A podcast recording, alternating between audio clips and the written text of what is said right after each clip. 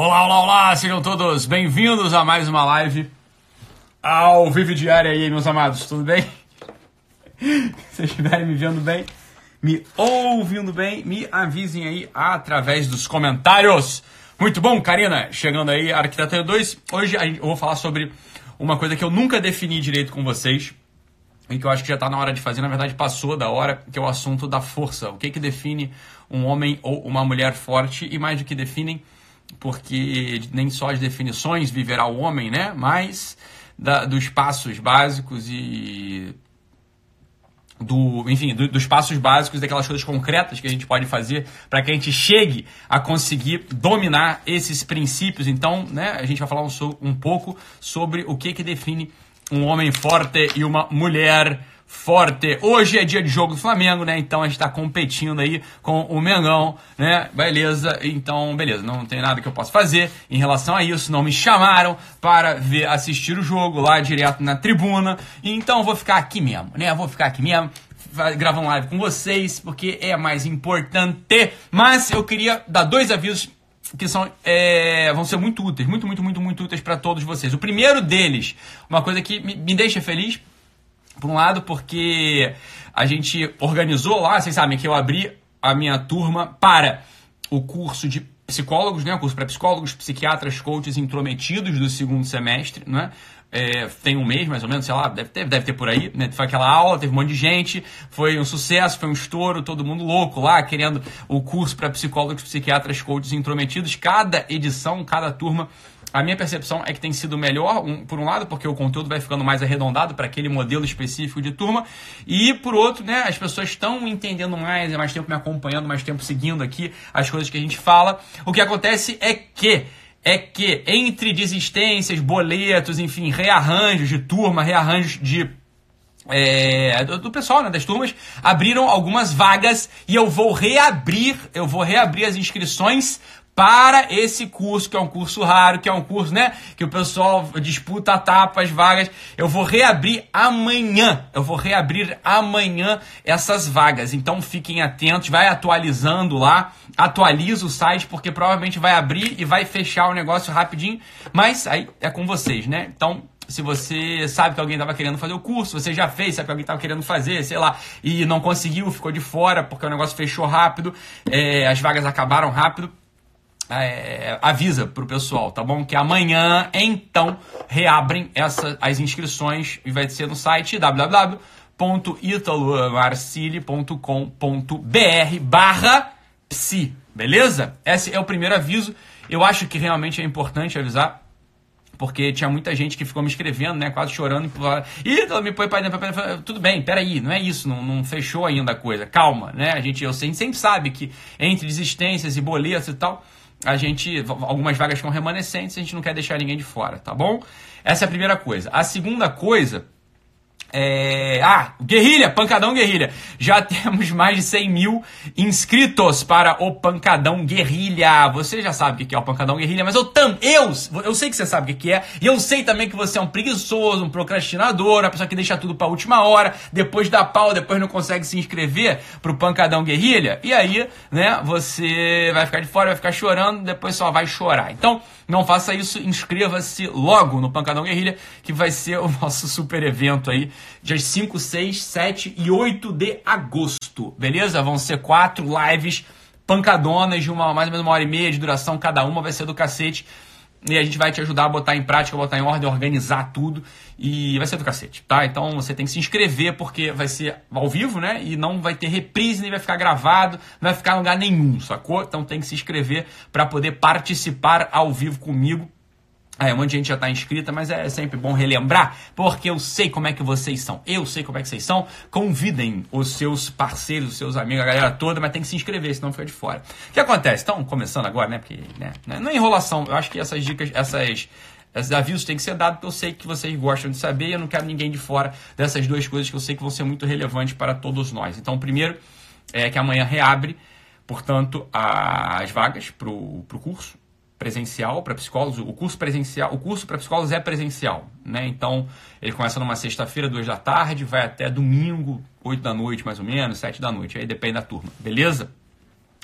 É, e o pancadão. O que acontece? Vamos definir, vamos, o que eu queria falar sobre força, sobre o que, que define uma pessoa forte. Mais do que que define, mais do que a definição, eu queria conversar com vocês um pouco sobre os caminhos da força.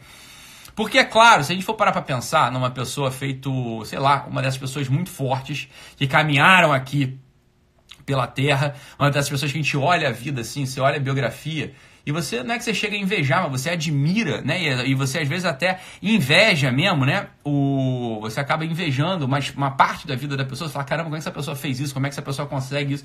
Pô, essa pessoa tem uma força do cacete, essa pessoa tem uma força interior, essa pessoa ela, ela move montanhas, essa pessoa mobiliza as coisas. E você olha para essas pessoas e fala, cara, o que, que distingue essas criaturas de mim? E aí a gente, né, eu queria refletir com vocês, por exemplo, vamos pegar o exemplo que é citado né, em um monte de livro, livro inclusive de empresa, livro de, de marketing, livro de empresa. É uma pessoa que estava ali no âmbito religioso, que não tem quem tenha, né? Não tem quem tenha é, objeção a essa pessoa, que é a Madre Teresa de Calcutá, ela, aí você olha para aquela moça, para aquela moça, para aquela senhora, né? E você olha para ela e fala assim: Meu Deus do céu, essa, essa pessoa ela pesa 30 quilos, sei lá. Essa pessoa ela pesa é, igual meu filho de 9 anos. Ela é uma, uma, nem uma, um palitinho. Se bater um vento, ela quebra. Se bater um vento, ela enverga. Da onde vem? O que que. Como, eu olho para essa mulher, eu vejo, conhecendo a biografia dela. Eu sei de fato que ela é forte para burro, mas ela é muito forte. Mas porra, como é que ela é forte? Sendo assim, olha só, pessoal, então vamos aqui já colocar logo a definição do que, que é o que, que faz um homem, uma mulher de fato forte. É importante a gente ter isso na nossa cabeça. E, preste atenção, se você assistir só essa primeira parte, você vai fazer cagada. Você tá ouvindo? Por isso você precisa escutar o que a gente tem para falar e o conhecimento sobre o que é a força de fato. Olha só, a definição de fato do que, que faz uma pessoa forte, do que, que transforma uma pessoa em uma pessoa que tenha a força, é uma capacidade, que é a capacidade de falar a verdade. A força, ela vem do cultivo, da, tua, da sua capacidade de falar a verdade. Você está entendendo? Então, muita gente está colocando aqui, ah, o que define a força é propósito, atitude, motivação. Preste atenção.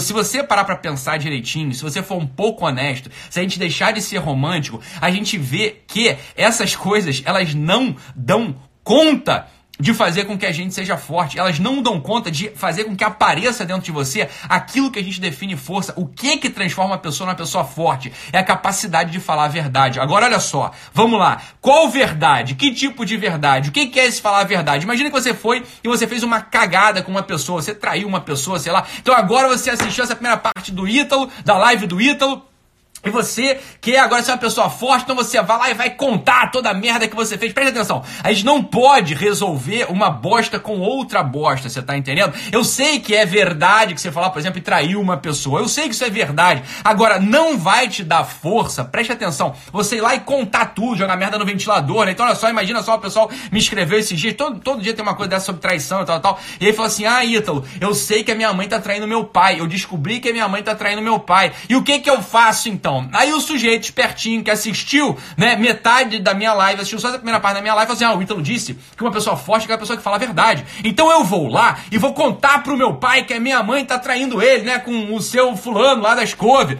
Isso não é, isso não é esse tipo de verdade, sabe? Por quê? Porque é uma coisa que não tem a ver contigo, é uma coisa que você não foi chamado a declarar, uma coisa que não é da sua responsabilidade, sobretudo.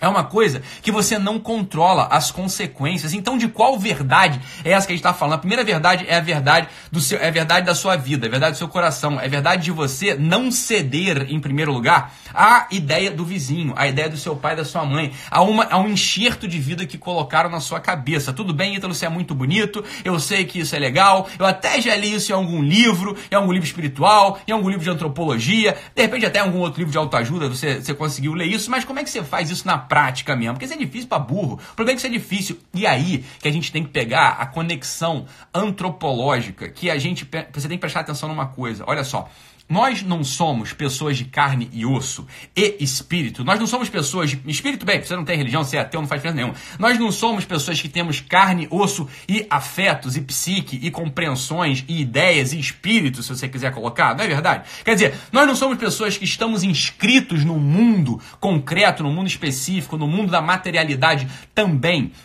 E essa aqui é a coisa que a gente tem que entender, portanto. Olha só, a gente não consegue chegar a essa força da mente, a essa força, por assim dizer, do espírito, essa força de você olhar, contemplar a verdade, se instalar na verdade e declará-la, sem que a gente tenha uma instalação física que, de algum modo, reflita essa mesma força. Então, é isso, parece um contrassenso. Porque eu comecei falando, eu comecei falando que a Madre Teresa de Calcutá ela é mais fraca que meu filho, fisicamente falando, ela é mais fraca que meu filho de 9 anos. Foi a primeira coisa que eu comecei essa live falando. Já mostrando, né, que não é sempre assim. Só que o problema é o seguinte: você tem que pensar você tem que declarar com muita confiança, com muita coragem, com muita valentia algo que vai te constranger.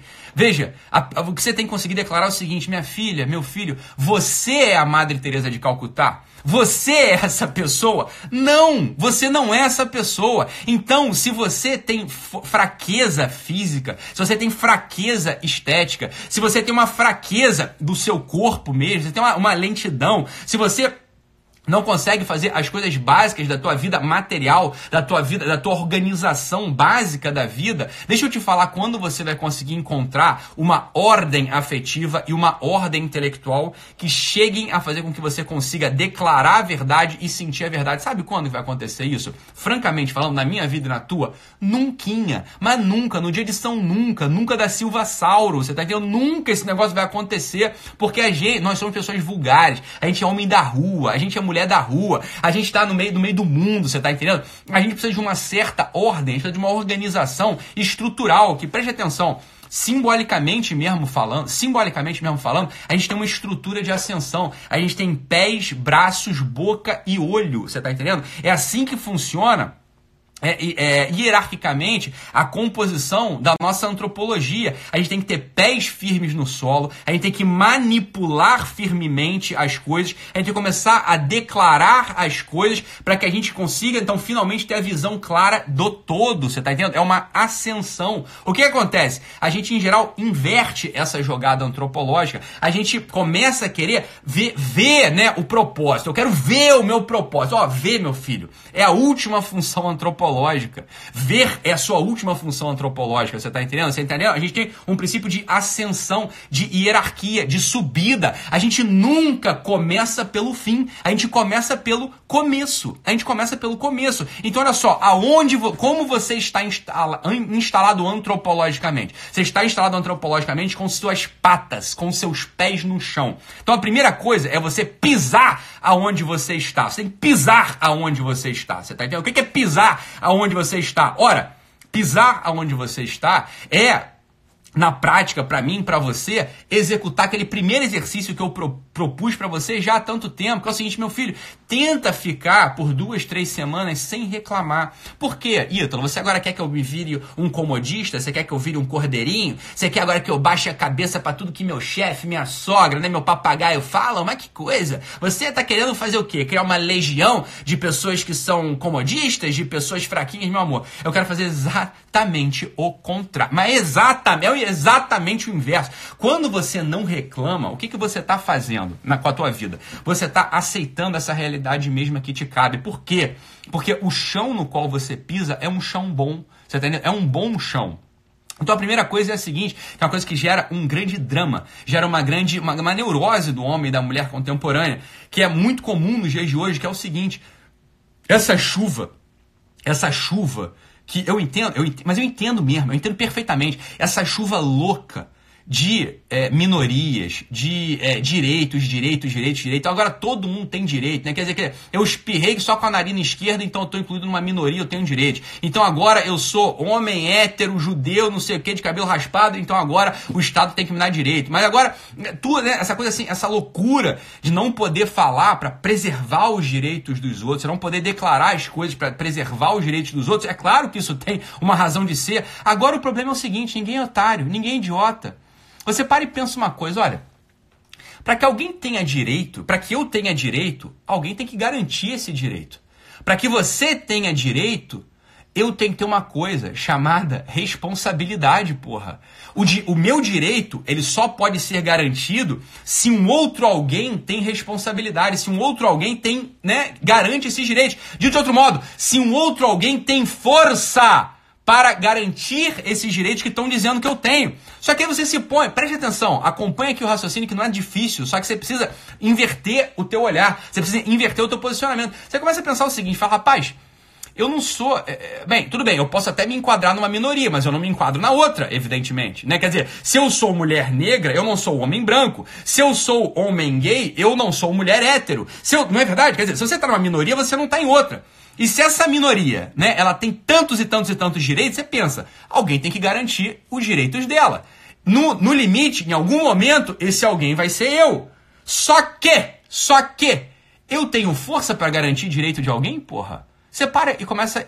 Isso é uma coisa que talvez você não consiga declarar conscientemente, porque é óbvio, isso aqui precisa de um processo de explicação como eu estou fazendo para você, mas a percepção de um senso de desorientação aparece. A, des a, percepção de que você é fraco e mortalmente fraco, por quê? Porque estão, né, enfiando de direitos um monte de grupos. Logo, alguém vai ter que garantir esses direitos. Você vai ter que ser um deles em algum momento. Uma hora, uma hora, né, a água vai bater na tua bunda. Mas é claro que uma hora a água vai bater na tua bunda. E quando bater na tua bunda, você vai ter a força para garantir o direito do outro. Logo, você já começa a intuir que isso vai dar caquinha, isso vai dar problema em algum momento. Você vai ser assaltado por uma demanda de responsabilidade que você não pode entregar. Por quê? Porque em momento nenhum o Espíritus Mundi, em momento nenhum, o Verbo do mundo, em momento nenhum, estão, no final das contas, olhando para você e dizendo o seguinte: esse sou eu, esse alguém sou eu, é por isso que eu tô aqui, é por isso que eu tô aqui. Eu tô aqui para dizer o seguinte: olha, já tem gente demais falando sobre direitos, talvez você até os tenha, se você quiser, você ouve esse pessoal. Eu tô aqui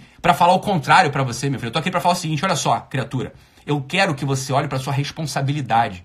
Eu quero que você seja uma pessoa que adquira força. Eu quero que você seja uma pessoa que esteja instalada no nervo mesmo da vida. Eu quero que você seja uma pessoa que reencontre o tesão e a força para viver. Porque só de direitos, é, se você só pensa em direitos, eu sei o que vai se instalar em você que é o que está acontecendo com o mundo contemporâneo.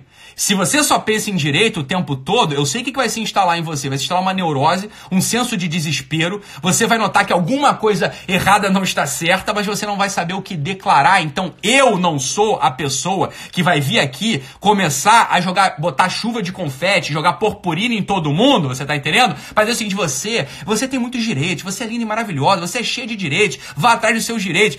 Isso é o vitimismo. Isso é o vitimismo. E aí tem gente bobona escrevendo o seguinte: ah, Ítalo, é fácil falar porque tu é rico, você tá forte agora, você é médico. Eu quero saber se você pegasse o 485, o ônibusinho, acordasse 5 da manhã para ir trabalhar uma hora e meia longe da tua casa, se você ia estar tá falando a mesma coisa. O problema é que essa pessoa, Ítalo, essa pessoa que pega o 485 5 da manhã e ganha uma merreca no fim do mês, não é que ela é uma vitimista, não. Ela é vítima mesmo. Essa pessoa é vítima mesmo.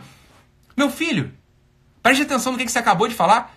Preste atenção no que, você acabou de falar. Você acabou de definir o vitimismo. Porque o que eu estou falando no primeiro lugar é isso mesmo, você está entendendo? Uma pessoa que pega um ônibus, o, 4, pega o 485 às 5 da manhã, para trabalhar uma hora e meia de distância da sua casa, você sabe o que, essa pessoa tem? Essa pessoa tem uma coisa chamada vida. Isso é a vida, você está entendendo? Você acha que eu também já peguei o 485, 5 horas da manhã? Olha, meu filho, durante muitos anos da minha vida, e quem conviveu comigo sabe disso, durante muitos anos da minha vida, né? Eu acordava quatro e meia da manhã para poder começar o dia, terminava o meu dia uma hora da manhã, sem ter conseguido fazer tudo que eu precisava fazer para poder pagar as contas, para poder fazer o que eu tinha que fazer. Ora, era uma opção. Eu podia pegar e me vitimizar, falar, mas quem que vai me garantir aqui? Né? Alguém tem que arcar com um peso chamado vida. Eu podia ter apelado para papai e mamãe, podia ter apelado para o Estado, podia ter feito isso tudo. Você sabe o que, que, ia, o que, que ia acontecer comigo? Eu ia me enfraquecer. O Saulo tá aqui falando, São Gonçalo, escreveu, o Saulo, meu amigo psiquiatra. Ora, o que, que aconteceu na vida dele? Mesma coisa, casou cedo, já fez logo uma bonequinha, né? E, porra, o peso caiu sobre ele. Ora, você pode se vitimizar ou você pode fazer a única coisa possível para você fazer. A única coisa possível para você fazer é aquilo que eu estava falando no início. É você olhar para a ascensão antropológica e entender uma coisa. Você tem que olhar para o chão no qual você está pisando e não reclamar desse chão.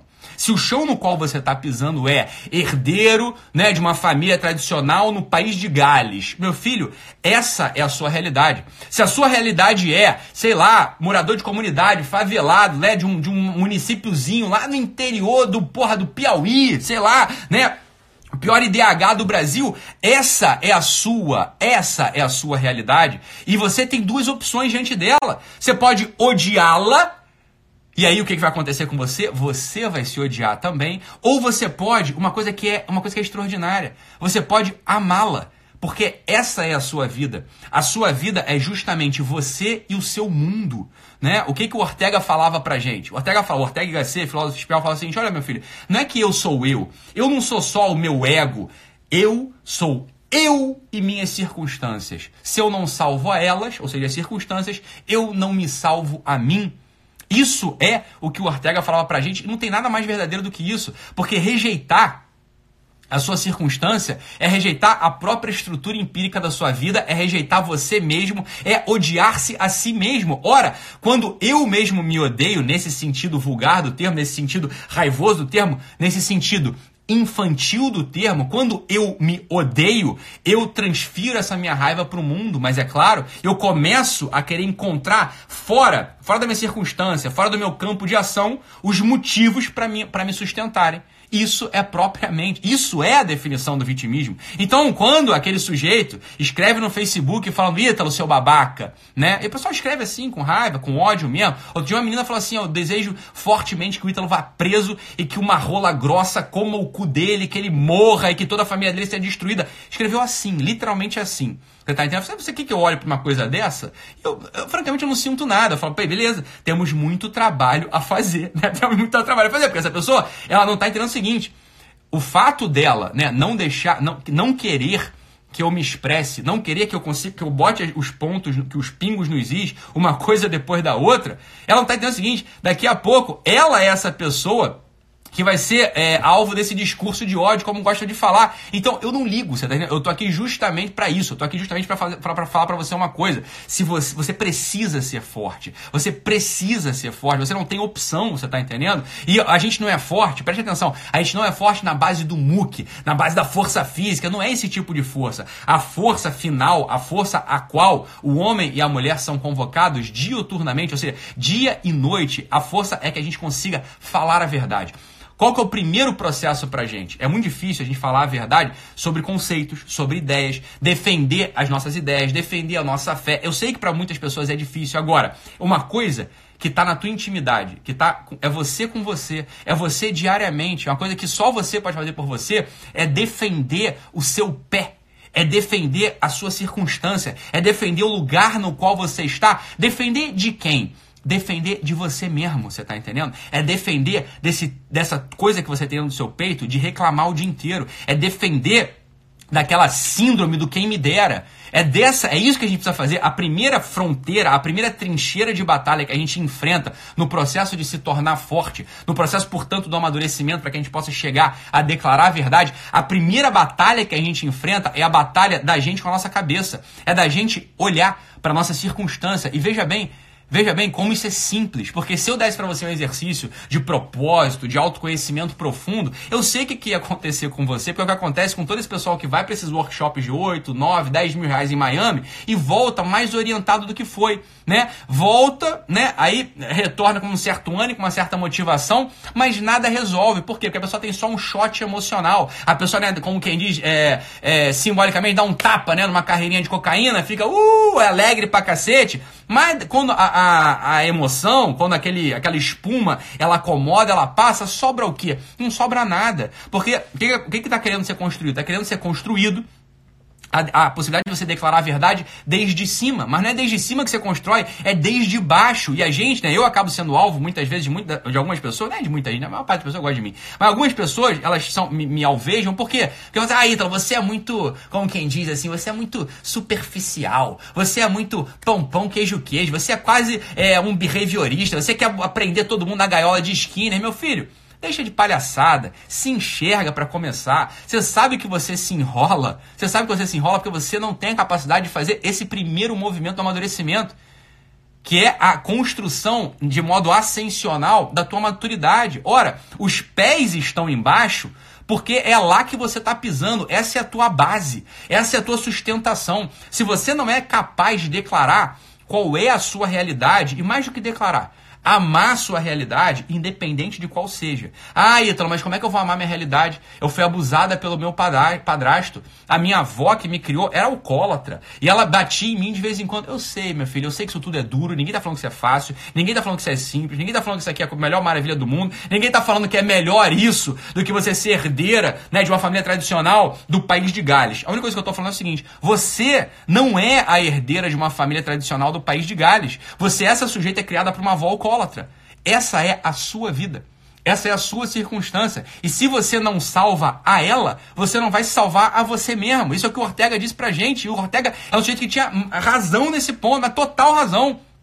A minha convocação para você hoje, nessa live de hoje, o primeiro passo, o primeiro passo para você adquirir a força verdadeira, a força que vai fazer com que você se sustente por muito tempo, por toda uma vida, não é essa coisa de você ficar declarando qual é o meu propósito, qual é o meu propósito, não é isso. A primeira coisa que você tem que fazer é olhar o seguinte, olha, eu tenho um pé, eu estou pisando numa circunstância. Eu, eu sou uma moça, eu sou um homem, eu sou uma mulher, eu sou uma velha, eu sou um jovem que estou numa circunstância. O primeiro movimento que eu preciso que você faça é mais do que aceitar. Não é aceitar a circunstância, porque aceitar já significa que você não aceitou. Aceitar é assim, puta, podia ser outra. O problema é o seguinte: o problema é o seguinte, não podia ser outra. Se outra fosse, outro você seria. Se fosse, se você tivesse em outra, ai, se você fosse herdeira do, no país de Gales, você não seria você. Você não seria a Bruna, não seria a Joana, não seria o Antônio, você seria outra pessoa, seria o Paul, o Patrick, né? Você seria a Mary, você seria uma outra pessoa. Você tá entendendo? Então,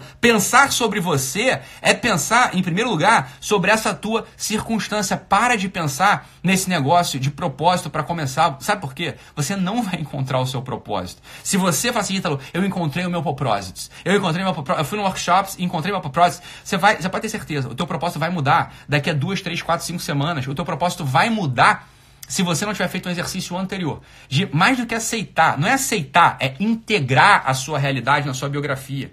É integrá-la, você tá entendendo?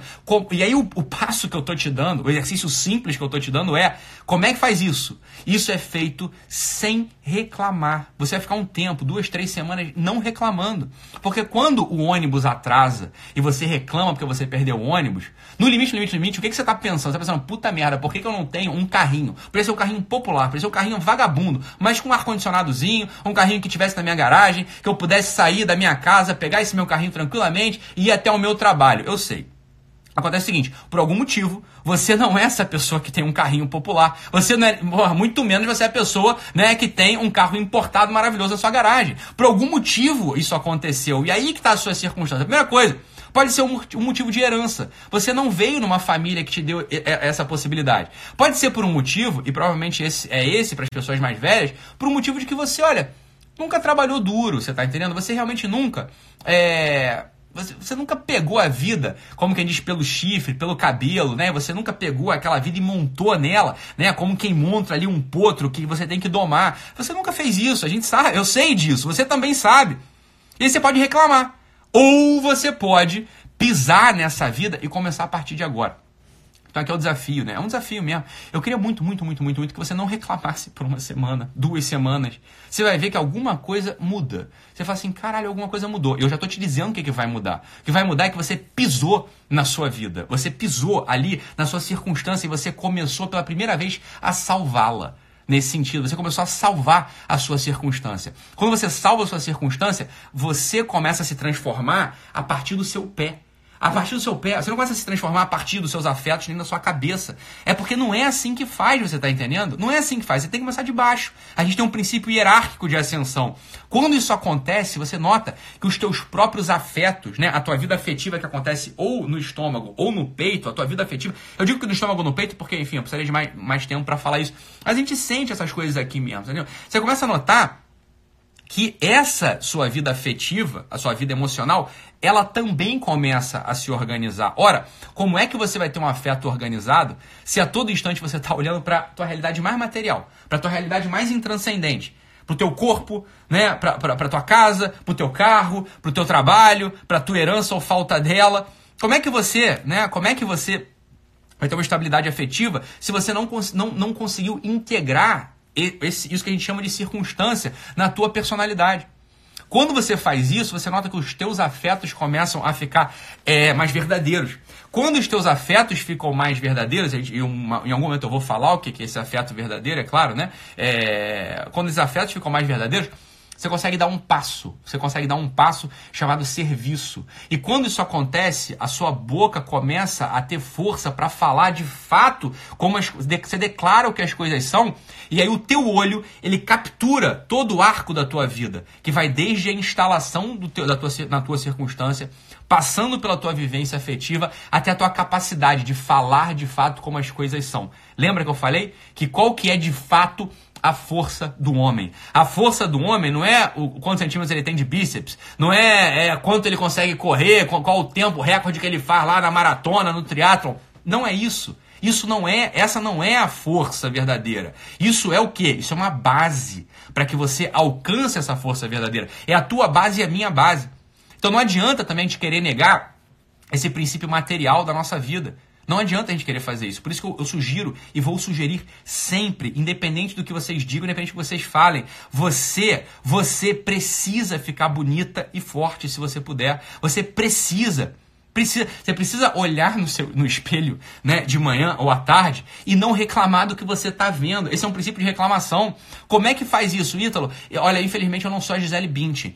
Eu sei que você não é a Gisele Bündchen, tudo bem, Gisele Bündchen só tem uma. Mas você é uma pessoa que vive no século XXI, que tem acesso a tutorial no YouTube de maquiagem, que conhece lojas que vendem maquiagem super barato. Você tem obrigação, você tem obrigação, você tá entendendo? Isso não é porque eu tenho uma preferência estética pelo tipo A ou B ou C ou D, de homem ou de mulher. Não tem nada a ver com preferência estética. Isso tem a ver com verdade da vida. Se você começa a se cuidar materialmente, você começa a se cuidar materialmente, você ganha essa base. A tua circunstância, ela começa a ficar mais aceitável. Ora, todo mundo sabe que é melhor olhar pro espelho e ver alguém que tá bonito e não que tá feio. Ver uma mulher bonita e não uma mulher feia. Óbvio que quem não sabe disso, você tá entendendo, Ítalo? Mas você falando essas coisas, você tá parecendo até que você tá indo na contramão de tudo. Logo hoje que o Instagram cortou os likes, você tá vindo fazer apologia à estética. Você quer que eu faça o quê? Você quer que eu faça apologia o quê? A feiura? Você quer que eu finja que isso não existe? Né? Eu, eu tô aqui preocupado com você, eu tô preocupado com o que o Zuckerberg tá pensando do que, que é do, do que, que é a saúde mental, não. Ele é só um sujeito, um, é um político, você tá entendendo? Ele é só um, um político, eu não tô preocupado com ele, eu tô preocupado é contigo. Eu não tô preocupado em fazer política. Eu tô preocupado. E é uma coisa que a gente vai ter que. É, a gente vai ter que se render em algum momento. É, ou eu sou um clínico e tô olhando para você ou sou um agente político de transformação. As duas coisas ao mesmo tempo é muito difícil de ser, você tá entendendo? Porque das duas, uma, ou eu falo em nome de uma ideia que eu tenho e te uso como instrumento, eu te uso como porrete, como chicote, te uso como bucha para queimar, ou eu tô preocupado com você e não ligo pro que essa porra tá falando, pro que o lobby tá dizendo. Eu escolhi o meu lado. Eu tô preocupado contigo. Eu tô preocupado com a pessoa que tá na minha frente. Com a pessoa que tá na minha frente. A pessoa que tá na minha frente, eu não tenho nenhum medo. Eu não tenho nenhum medo de declarar você precisa, você precisa ficar mais bonita, você tá entendendo? Então, e se eu acabar ficando muito vaidosa? Olha, você ficar muito vaidosa é um risco que todo mundo corre, mas é sempre melhor a gente aparar as arestas faltando do que tá sempre correndo atrás de tapar buraco, você tá entendendo? Então olha só, se for para errar, erra por mais do que errar por menos. É sempre assim, porque ou você tá no lado da vaidade ou tá no lado do desleixo. Só que no lado do desleixo, é um lado sem movimento. Ora, o que não tem movimento são as coisas mortas. O, a vaidade é uma hiperprodutividade. Ora, tem muita coisa, tem muito movimento ali, mas também tem um princípio de vida. Tem muito mais princípio de vida na vaidade do que no desleixo. E o que, que eu quero para você? A morte ou a vida? Porra, eu quero a vida para você. Eu quero que você se instale na vida real. Então, né, esse, papo não cola. Esse papo não cola. Isso aí, em geral, é preguiça. Essa que é a coisa. É preguiça, é desculpa. É uma das duas coisas. Né? Não, não vai colar. Você precisa, você precisa, né? Você precisa se cuidar. Né? E aí o pessoal fala assim, mas é absurdo você falar isso como uma pessoa de saúde mental, você é psiquiatra mesmo? Não acredito que você é psiquiatra mesmo. Você fala essas coisas, se a pessoa ficar anoréxica, ficar bulímica e começar a ter né, esses transtornos de autoimagem, porque você está dizendo que ela tem que emagrecer. Minha filha, olha só, eu não estou dizendo que a pessoa tem que ficar anoréxica e bulímica, eu só estou dizendo que ela tem que emagrecer. Né? Tanto a obesidade quanto a anorexia e a bulimia, as duas coisas são extremos. E as duas coisas são disfunções, são transtornos. Ora, eu não estou falando que o sujeito tem que ficar anoréxico e bulímico. Eu não tô falando nenhuma coisa nem essa. É a mesma coisa, então agora você vai ter medo de tratar bulimia, anorexia, porque ah, você botar a pessoa no peso dela, aí a pessoa pode, né, se desregular e ficar obesa. E obesidade, ela tem um impacto, né, na sobrevida, ela tem uma. É, vai, ela É, ela tá sempre associada a muitas comorbidades. Então não posso mais tratar anorexia e bulimia. Isso é um absurdo, você tá entendendo? Isso, isso, é, isso é, francamente uma falácia. Isso é coisa de, de vagabundo que não tem mais o que fazer. Isso é coisa de vagabundo que não vai fazer. Eu, eu tô preocupado contigo. Eu quero que você se cuide. E esse é o primeiro princípio. O teu pé, ele tá nessa primeira circunstância. A primeira circunstância, a circunstância mais material que você tem é o teu corpo. É o teu corpo. E eu quero que você cuide dele. Essas são as duas coisas que eu preciso que você faça. para você melhorar verdadeiramente. Primeira coisa, não reclamar. Não reclamar. Você tá indo, ah, Ítalo, mas eu não vou reclamar? Como é que eu não? Você não conhece minha sogra, você não conhece meu marido, Ítalo. Aí é fácil pra você falar. Se é essa tua vida boa aí, é por isso que você não reclama, né? Eu quero ver se eu, se eu fosse, né, tivesse minha sogra, você não ia reclamar. Se você não ia reclamar, olha, né, é, é, é, é a tua circunstância, não é minha. Minha sogra é maravilhosa. A minha sogra é realmente uma pessoa maravilhosa. Eu fiz isso mais de uma vez, né? As piadas de sogra comigo é, é bom fazer piada, eu usou, mas comigo não cola. A minha sogra é uma mulher que eu tomaria vinho e jantaria se não fosse minha sogra, seria uma amiga minha, você tá entendendo? Eu amo ela, né? É, a minha sogra entrou na minha vida por esse, por esse ângulo, é uma pessoa maravilhosa, né? Que eu, que eu conviveria. Comigo essa, essa coisa não cola. Não... Mas na tua, ora, se a tua sogra é um pé no saco, essa é a tua circunstância. Se ela sabe quais são as minhas circunstâncias de pé no saco, a questão é não reclamar, você tá entendendo? Se essa é a tua circunstância, olha que maravilha. Né? Todo mundo tem sogra chata mesmo, você é só mais um, pronto, acabou. Né? Não vai ficar reclamando, essa é a tua vida. Então a primeira coisa é essa, não reclamar da circunstância. Você está pisando nessa realidade, essa realidade é boa, porque ela é tua. Essa é a tua vida. E a segunda coisa, eu preciso mesmo. A segunda coisa, eu preciso que você fique bonita. Eu preciso que você se cuide um pouquinho mais, você tá entendendo? Um pouquinho mais. Então, assim, então, é mesmo, eu tô meio largada, sabe? Eu tô com os cabelos brancos, eu tô com um negócio da minha unha não tá feita, sabe? Sei lá. É. Não, eu tô falando, eu não tô falando pra você ir no cirurgião plástico, eu não tô falando pra você fazer um investimento que você não tem. Não é isso que eu tô falando pra você fazer. Né? Se puder, vai lá e faz também. Eu tô falando nada disso. Eu tô falando o seguinte: olha, tem aquele básico, né? Uma roupinha melhor, né? É... De repente é isso. Às vezes você até tem roupa melhor no teu armário, mas no dia a dia, você tá em casa, você não usa. Porque vai usar pra quê? Ora, você usar pra quê? Pra ficar bonita, porra. Pra que você vai usar? Você vai usar pra isso. Né? É, pra ficar bonita. Ué, por que não? Você se arrumar pra ficar em casa, você se arrumar pra ir na padaria. Outro dia eu tava conversando né, com o pessoal, e tava, o pessoal tava né, é, louvando a beleza das mulheres goianas. O pessoal fala que na, em Goiânia as mulheres são lindas, e, e dá pra notar, são mesmo, são muito bonitas as mulheres de Goiânia. Aí alguém falou assim, ah, mas também tem um exagero ali, porque elas se maquiam muito e se vestem muito pra ir na padaria. Né? Eu falei, é, tudo, aí, né, tudo bem, pode ter um elemento de caipirice, pode até ter, né, um elemento de, de caipirice, mas eu acho, na verdade, maravilhoso isso. Porra, quem dera se a gente fosse na padaria né? E encontrar só gente bonita e maquiada, né? Não ficar assim encontrando o pessoal, né, de rider, short rasgado, blusa de, de é, horário político, né? Blusa de campanha política. É muito melhor, porra. E na padaria só tem gente linda, só tem miss, né? Ia ser muito melhor isso, porra. Por que tá reclamando, né? Se todo mundo fosse bonito, era muito melhor, porra. Óbvio, beleza. É uma realidade boa. Ora, mas por quê? Qual o problema, então, de ser na padaria? Eu acho o contrário, acho maravilhoso. É isso que eu tô dizendo, né? Ah, esse cuidado a mais que eu tô querendo que você faça, não é esse cuidado louco. Você não precisa sair aí se operando. Tem, tem gente que não tem dinheiro pra essa porra, você tá entendendo? Não, não tem. Né? Agora, uma maquiagemzinha, né? Se arrumar o teu cabelo, fazer uma hidratação no teu cabelo, você tá entendendo? São coisas que fazem toda a diferença. São coisas que fazem toda a diferença. Né? Porra, escolher as roupas que você já tem. Tira as roupas, né? É... Joga fora essas roupas vagabundas que você tem. Ou melhor, é, blusa furada, short vest, não serve nem pra pijama, isso é feio. Eu não tô falando isso, eu tô falando isso com o teu marido, não, porque o teu marido provavelmente ele, ele te quer de qualquer modo, você tá entendendo? Eu não tô falando isso com o teu marido, não. Tô falando, é... eu tô falando por causa de você, porra. Você tem que se olhar e ver uma coisa harmônica, uma coisa boa, uma coisa bonita. Senão o que acontece? Tua vida afunda, beleza? Você não consegue chegar àquela estabilização dos sentimentos e logo você não vai conseguir fazer aquilo que define, aquilo que faz uma pessoa forte, que é conseguir falar a verdade. O que define a força de um homem e de uma mulher é uma pessoa que fala a verdade. Hoje, né, eu tive um exemplo disso. Eu, uma das pessoas mais fortes que eu convivo atualmente, estava numa situação é, uma situação meio apertada que, que, que, o botava em apuros e, claro, ele podia dar uma desculpa qualquer, ele podia né, inventar uma coisa qualquer né? É, falar mentira no final das contas, para se sair, entre aspas, melhor. Mas, né, ele resolveu falar a verdade. Uma verdade que podia ser mais constrangedora, uma verdade que podia trazer problemas, né? Inclusive, sei lá, problemas de ordem financeira, enfim, podia trazer problemas para ele. Ele resolveu pegar e me falar a verdade da situação. Você sabe o que aconteceu? Você olha para uma pessoa dessa que foi corajosa, né? Falou a verdade. Que, que você faz? Você, fala, você admira a pessoa. Fala, caralho, que bom. A pessoa falou a verdade, você tá entendendo? É uma pessoa forte, né? Tem músculo e tem caráter, tem fibra, tem moral. Isso faz que a pessoa fique mais forte diante da percepção dos outros. Esse sujeito, sujeito homem, né? O sujeito pegou e falou a verdade. Porra, ganha mil pontos, né? Agora, pra você chegar lá, para você chegar a isso, e para isso chegar a ser um princípio de vida, né? Eu não, nunca nego, né? Aquela coisa assim, eu nunca vou negar a verdade da vida. Eu vou sempre falar a verdade sobre a minha vida. Primeira coisa que eu preciso é que você faça isso. Se maqueie, se arrume, jogue fora, né, a blusa furada, short furado, essas porra toda, né, as coisas vagabundas que só te deixam feia e, né, não reclame. Aceite a beleza da tua circunstância, porque toda circunstância é bela. O Vitor Frankl, né, o Vitor, o Dr. Vitor Frankl, psiquiatra austríaco, todo mundo conhece a história dele. Ora, a circunstância na qual ele estava, campo de concentração, um campo de concentração, né, o sujeito num campo de concentração, falei, meu filho, olha que circunstância mais absurda. Uma circunstância terrível, né? Uma circunstância que ninguém quer para si. Ninguém quer para si essa circunstância. Mas é a circunstância que ele estava. Essa era a circunstância. Se ele negasse aquilo, ele estaria negando a si mesmo. O que, que ele fez? Ele mergulhou naquela circunstância. Ele não rejeitou o sofrimento inevitável na vida. Ele cultivou o amor a uma pessoa, né? Que no caso ele era a família dele, e o serviço a um ideal. Ora, o que, que, acontece com ele? Ele ama a realidade, ele salva a sua circunstância e ele começa a salvar-se a si mesmo. O Victor Frankl não só sobreviveu ao campo de concentração, né?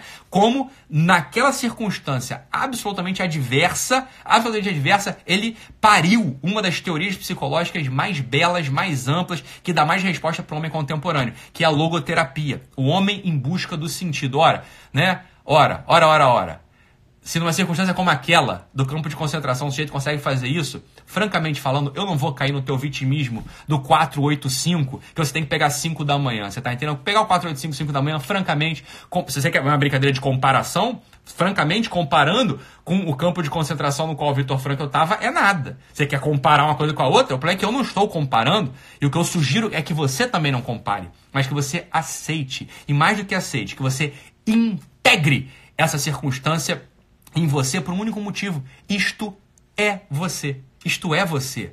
Isso é você. Então, integre as circunstâncias sem reclamar, maqueie-se, fique bonita, porque ninguém merece gente feia e inscreva-se no Pancadão Guerrilha e fique atento, porque amanhã eu vou reabrir as vagas para a minha, minhas turmas do curso presencial do segundo semestre. Né? Tiveram vagas remanescentes, graças a, graças a Deus, sei lá, graças a Deus para quem ficou de fora e quer entrar. Né? Então amanhã eu vou reabrir, tem que ficar atento, provavelmente vai acabar rápido de novo, né? Vai acabar rápido de novo.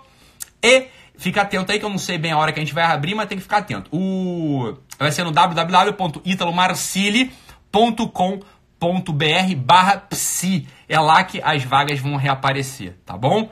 É... E se inscreve no Pancadão Guerrilha, nosso eventaço, dia 5, 6, 7 e 8 de agosto. Vai ser, presente, vai ser ao vivo, vai ser online, não vai ficar gravado em lugar nenhum. Você só vai ter acesso ao conteúdo do Pancadão se você se inscrever. Já tem mais de 100 mil inscritos, mas eu quero né, que você também entre lá. E você, eu sei, seu canalha, porque você procrastina, você não se inscreveu ainda, então se inscreve agora. Fala nos meus stories que eu vou deixar o swipe up, né? Raspa cima, raspa cima, pra você se inscrever. Tá bom, meus amados? Então é isso. Fique com Deus, um abraço e até amanhã. Tchau, tchau.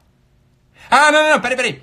Só lembrando, amanhã eu vou dar uma palestra lá no Ciorge né, no Congresso Internacional de Odontologia do Rio de Janeiro. Meus amigos, né, dentistas que estiverem por lá vão me ver, né? Vai ser do Self Management. Eu vou eu vou vou dar uma palestra lá, ver lá na programação do congresso, eu vou estar lá falando para os meus amigos é, dentistas que eu amo de paixão. Eu tive uma história com os dentistas que eu servi numa policlínica é, no exército que tinha um monte de gente, né? tinha um monte de especialidade, tinha um monte de dentista lá também. Tá bom? Então é isso.